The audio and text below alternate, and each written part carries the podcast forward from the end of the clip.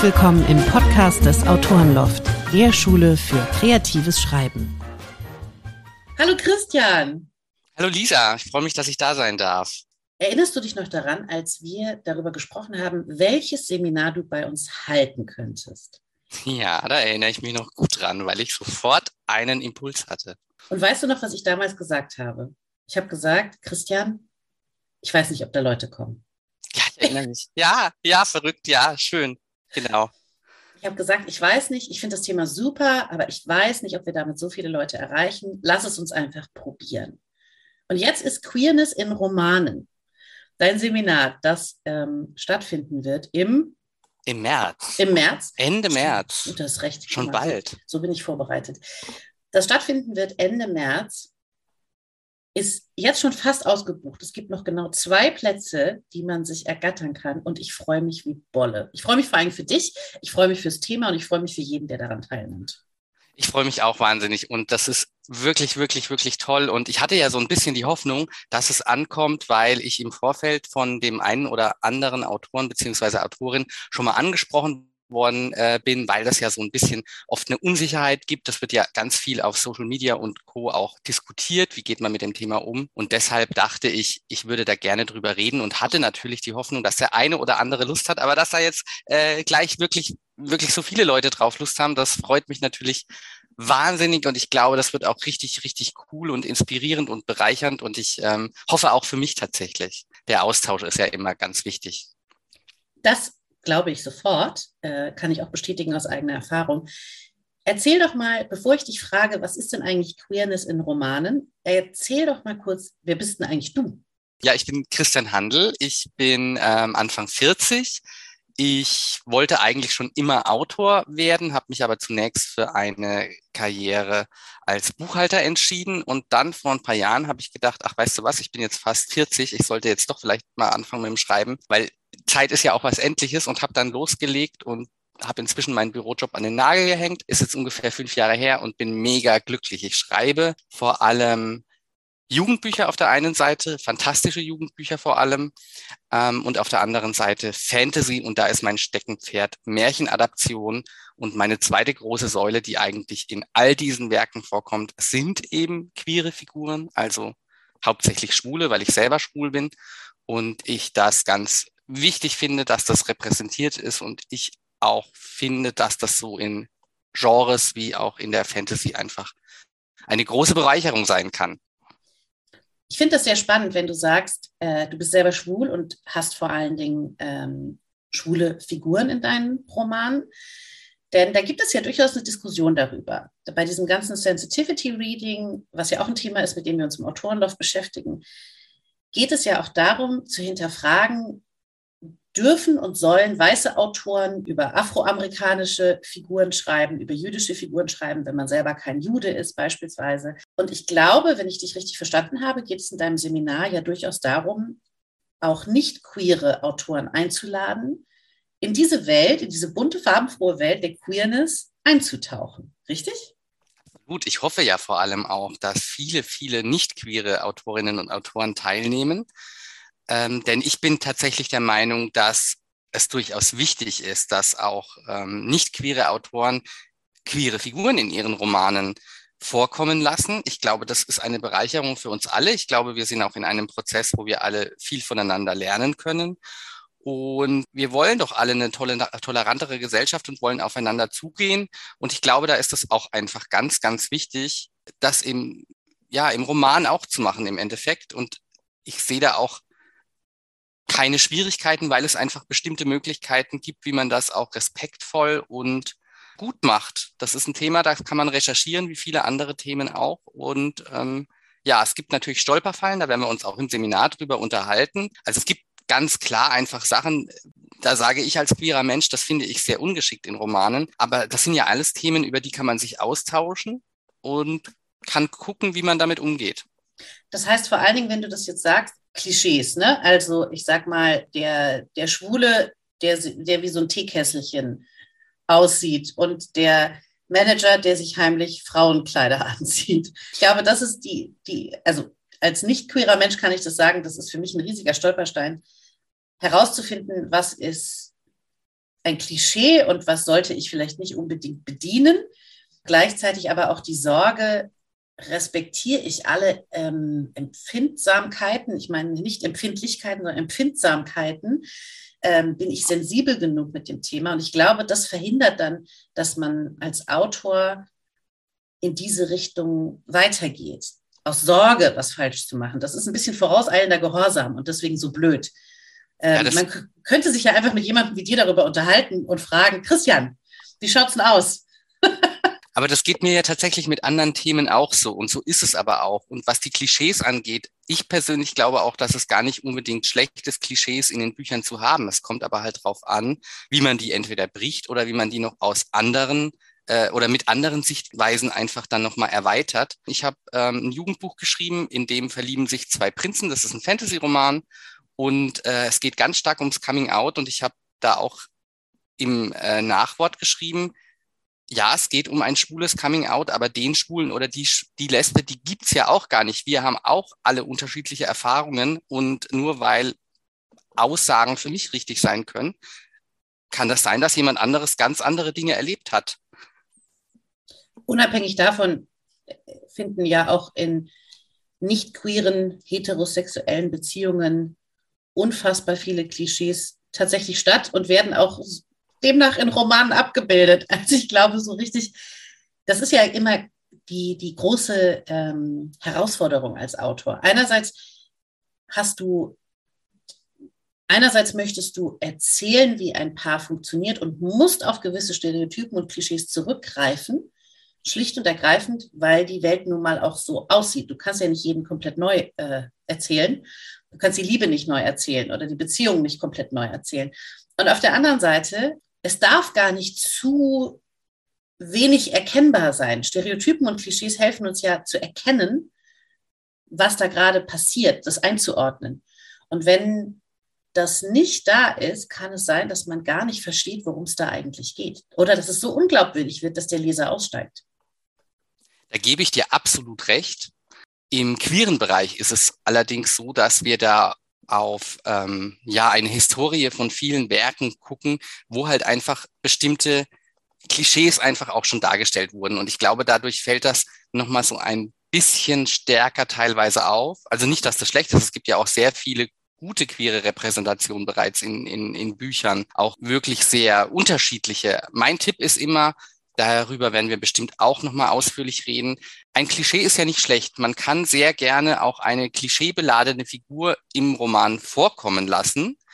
Ich finde es dann immer schön, wenn noch vielleicht die eine oder andere Nebenfigur vorkommt, die vielleicht auch queer ist, die so als Gegenpol dasteht. Ich wurde mal von einer Autorin gefragt, die gesagt hat, Mensch, ähm, ich habe jetzt festgestellt, ich habe da die Figur, ich schreibe da eine Reihe und jetzt im dritten Band stellt sich heraus, die Figur macht etwas ganz, ganz Schreckliches und verhält sich eigentlich ganz antagonistisch. Und das ist meine schwule Figur. Und eigentlich passt das mega zur Geschichte, aber jetzt traue ich mich nicht, weil ich das Gefühl habe, dass die Leute dann denken, ich möchte damit eine Aussage treffen. Mein Tipp an Sie war, mach das also sei dir A bewusst, natürlich wird es vielleicht Leute geben, die das so sehen, weil wir immer, das wirst du auch kennen, Leute haben, die unter, oder es gibt unterschiedliche Leute, die unterschiedlicher einfach auf Romane reagieren. Das ist einfach so. Man kann es nicht allen recht machen und ich glaube, das ist auch gar nicht unser Ziel und auch gar nicht so sinnvoll. Aber was ich ihr mit an die Hand gegeben habe, wenn sich's richtig anfühlt, wenn sich's für die Figuren, die Geschichte richtig anfühlt, mach das gerne, aber überleg doch, ob du noch mal zwei andere queere Figuren mit einbaust, die du positiv beleuchtest, die positive Rollen einfach übernehmen, weil dann wird auch die Leserin und der Leser merken, die Autorin ist nicht der Meinung, dass die Sexualität des Charakters das Problem ist, sondern einfach der Charakter ist problematisch in dem Fall. Und das sind ja auch eigentlich die dreidimensionalen Figuren, die wir beim Lesen entdecken wollen und beim Schreiben. Absolut. Es ist unbestritten, dass queere äh, Personen in der äh, Geschichte schreckliche Dinge erlebt haben und furchtbare Unterdrückung erlebt haben, die man überhaupt nicht in Worte fassen kann. Nichtsdestotrotz ähm, sind nicht alle Personen, die queer sind, auch nur gut, auch vor allem nicht Figuren, die man skizziert. Ähm, das wäre ja auch überhaupt nicht die Abbildung der Realitäten. Es geht ja darum, wenn ich das richtig verstehe, die Diversität zu zeigen und die Vielfalt zu zeigen. Ich habe selber an einem Roman, an einem Thriller geschrieben und habe, ähm, als ich die Figur entwickelt habe, währenddessen bei der Biografie plötzlich gemerkt, dass die lesbisch ist. Aber das war überhaupt nicht angelegt, sondern das war eine logische Konsequenz. Und das hat sich total gut angefühlt. Ähm, und dadurch hat sich, glaube ich, ähm, ihre Sexualität auch extrem harmonisch in die Handlung eingefügt. Ihre Sexualität und ihr Umgang damit hat natürlich auch weiterhin zu Problemen geführt, die im Thriller verarbeitet wurden. Aber es war nicht das eine charakteristische Merkmal. Also wenn ich über Christian Handel spreche, sage ich nicht, das ist dieser schwule Autor, sondern ich sage, das ist der Autor der Fantasy, Märchenfantasy macht, der ein wunderbares Seminar bei uns leitet. Und äh, das hat sich zum ersten Mal für mich auch tatsächlich sehr gut angefühlt. Und als wir dann gesprochen haben, ist mir das tatsächlich erst aufgefallen, dass ich eine queere Figur schon vor einem Jahr in einen Plot eingebaut hatte, ohne das überhaupt wirklich bewusst wahrzunehmen. Insofern bin ich mega dankbar über Seminare wie deins, weil sie einfach unser Bewusstsein schärfen und uns einladen, äh, über den Tellerrand wortwörtlich zu gucken ich möchte einfach Mut machen. Und ich finde das so schön, was du erzählst, weil du hast was ganz Wichtiges gesagt, die Mehrdimensionalität oder eben die Eindimensionalität. Ich glaube, die Herausforderung beim Schreiben von queeren Figuren ist, dass wir sie ja einerseits als Menschen zeichnen wollen. Und dann, gerade wenn es Nebenfiguren sind, fragt man sich natürlich vielleicht, Mensch, wie stelle ich die dar? Ich glaube, das geht aber übrigens queeren Autoren genauso wie nicht queeren Autoren oder Autorinnen. Andererseits ist es ja auch so, dass tatsächlich und ich glaube, deswegen ist es wichtig, dass wir uns austauschen und dass wir als queere Autorinnen und Autoren uns auch mit äh, nicht queeren Autorinnen und Autoren austauschen oder es müssen ja nicht unbedingt Autorinnen sein oder Autoren, sondern das kann man ja mit jedem, dass unsere Queerness oder die Erfahrungen, die wir gemacht haben, natürlich auch unsere unseren Lebensalltag und unseren Charakter in einer gewissen Art und Weise beeinflusst, wie man das vielleicht auf den allerersten Blick vielleicht auch gar nicht denkt. Und wie gesagt, auch da gibt es ja ein ganz großes Spektrum. Ich kenne sehr viele queere Menschen, die sehr, ich benutze jetzt mal dieses Modewort heteronormativ leben und dann kenne ich aber auch sehr viele queere Menschen, die das eben nicht tun. Und ich glaube einfach, da ein bisschen im Hintergrund zu wissen, das kann ja auch sehr bereichernd für Geschichten sein, weil du auf einmal ja den Leser, die Leserin auch mit an die Hand nehmen kannst und den sie dadurch überraschen kannst, weil vielleicht einfach was passiert, was du nicht standardmäßig siehst. Und ich glaube persönlich auch ganz fest, wie das auch mit allen anderen Themen ist, dass das natürlich auch zu mehr Verständnis und zu mehr Toleranz und zu mehr Nachdenken grundsätzlich führen kann.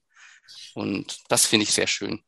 Und ich glaube, was auch ganz wichtig ist, dass wir Autoren aufhören, diesen vorauseilenden Gehorsam, von dem ich neulich sprach, diese Angst vor der negativen äh, Rezension, vor der äh, schlechten Meinung, vor der unangenehmen Presse oder, oder, oder, dass wir uns in so einem kleinen Spielfeld deswegen zum Teil nur noch bewegen, weil wir nicht mehr anecken wollen. Björn sagt ja immer, nur Nullen haben keine Ecken und Kanten. Und ich äh, finde, dass er damit sehr recht hat. Und wir dürfen anfangen, dieses Spielfeld auszuweiten. Uns trauen auch anzuecken und anzustoßen und vielleicht auch Fehler zu machen. Denn ja, das, ganz, ganz wichtig. Das trauen wir uns nicht, ne? Ja, äh, Fehler machen. Also ich glaube, wir als Autorinnen und Autoren, wir müssen, müssen wirklich den Mut haben, Fehler zu machen. Und das ist das, was ich mir von Leserinnen und von Lesern einfach auch wünsche. Der Umgang mit Fehlern. Ich glaube, da sind wir halt einfach als Gesellschaft, die auch viel im Internet unterwegs ist, echt ganz schön anstrengend geworden, um es mal noch positiv auszudrücken. Fehler sind ja auch nicht schlimm. Es ist doch auch gar nicht so, dass nicht mir als queerer Autor auch im Hinblick auf queere Darstellung Fehler passieren kann. Übrigens, das, was du gesagt hast, dass man sich manche Dinge nicht traut, das geht mir in anderen Dingen auch ganz genauso. Da will ich unbedingt auch an mir arbeiten. Und ich möchte im Seminar auch einfach drüber sprechen, weil ich da schon ein paar Sachen erlebt habe. Wie geht man vielleicht auch damit um, wenn man einen Fehler gemacht hat? Oder wie versucht man auch Fehler zu vermeiden? Was gibt's da? Du hast vorhin Sensitivity Reading erwähnt, da werden wir bestimmt drüber sprechen. Es gibt aber auch noch ganz viele andere Möglichkeiten. Und ja, ich glaube, wir müssen auch aufhören, so stark Leute vorzuverurteilen, wenn wir einen Fehler finden oder einen vermeintlichen Fehler finden, sondern ist es nicht eigentlich schöner, wenn wir miteinander in einen Dialog treten und darüber sprechen, warum etwas vielleicht problematisch war, um dann alle draus zu lernen, weil schlussendlich wollen wir doch alle das Gleiche. Diese Fehlerkultur, die führt ja sonst nur dazu, wie du schon gesagt hast, dass wir uns in diese Ecken drängen lassen und dass wir das nicht mehr tun. Und das darf aus meiner Sicht aus, auf gar keinen Fall passieren. Und deswegen ist es auch gut, dass wir uns vernetzen und dass wir uns miteinander austauschen. Und das finde ich auch so toll bei euch auf äh, am Autorenloft einfach, dass ihr ja, das sind ja nicht nur einfach Seminare, das sind ja auch Möglichkeiten, wie wir als Menschen uns kennenlernen, zusammenkommen und ja hoffentlich auch darüber hinaus vielleicht noch den einen oder anderen Kontakt haben. Weil ich glaube, das darf ich verraten, Lisa, schlussendlich haben auch wir uns in einem ganz anderen Seminar kennengelernt überhaupt erst. Und das finde ich einfach schön. Das stimmt. Wir wollen wirklich eine Plattform sein, ein Netzwerk anbieten, in den Austausch zu treten. Deswegen freuen wir uns auch sehr über Seminarvorschläge. Vor kurzem war auf Facebook ein Kommentar, da schrieb jemand, es würden zwei Seminare fehlen in unserem Angebot. Das eine wäre Emotionalität oh. in Büchern erreichen, über Gefühle schreiben, aber auch Gefühle provozieren sozusagen. Das fand ich hochgradig spannend. Da bin ich noch auf der Suche nach einem Seminarleiter, falls sich jemand bei mir melden möchte.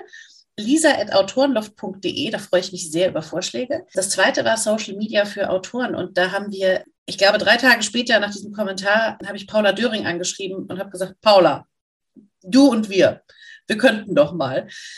Und auf diese Rückmeldungen sind wir nicht nur auch angewiesen, sondern wir freuen uns wahnsinnig, denn wir möchten unbedingt herausfinden und wissen, was Autorinnen und Autoren, potenzielle, erfahrene, alte Hasen, Neulinge, was sie brauchen und wie wir miteinander äh, in den Austausch treten können. Daher vielen Dank äh, für den Impuls, dass, dass du damals auch dann so offen warst gleich und gesagt hast, ja, Lisa, du läufst bei mir offene Türen ein. Ich wollte sowieso schon ein Seminar geben. Es wird ja tatsächlich noch ein zweites geben. Das ist vielleicht eine sehr schöne Überleitung über Märchenfantasy, richtig?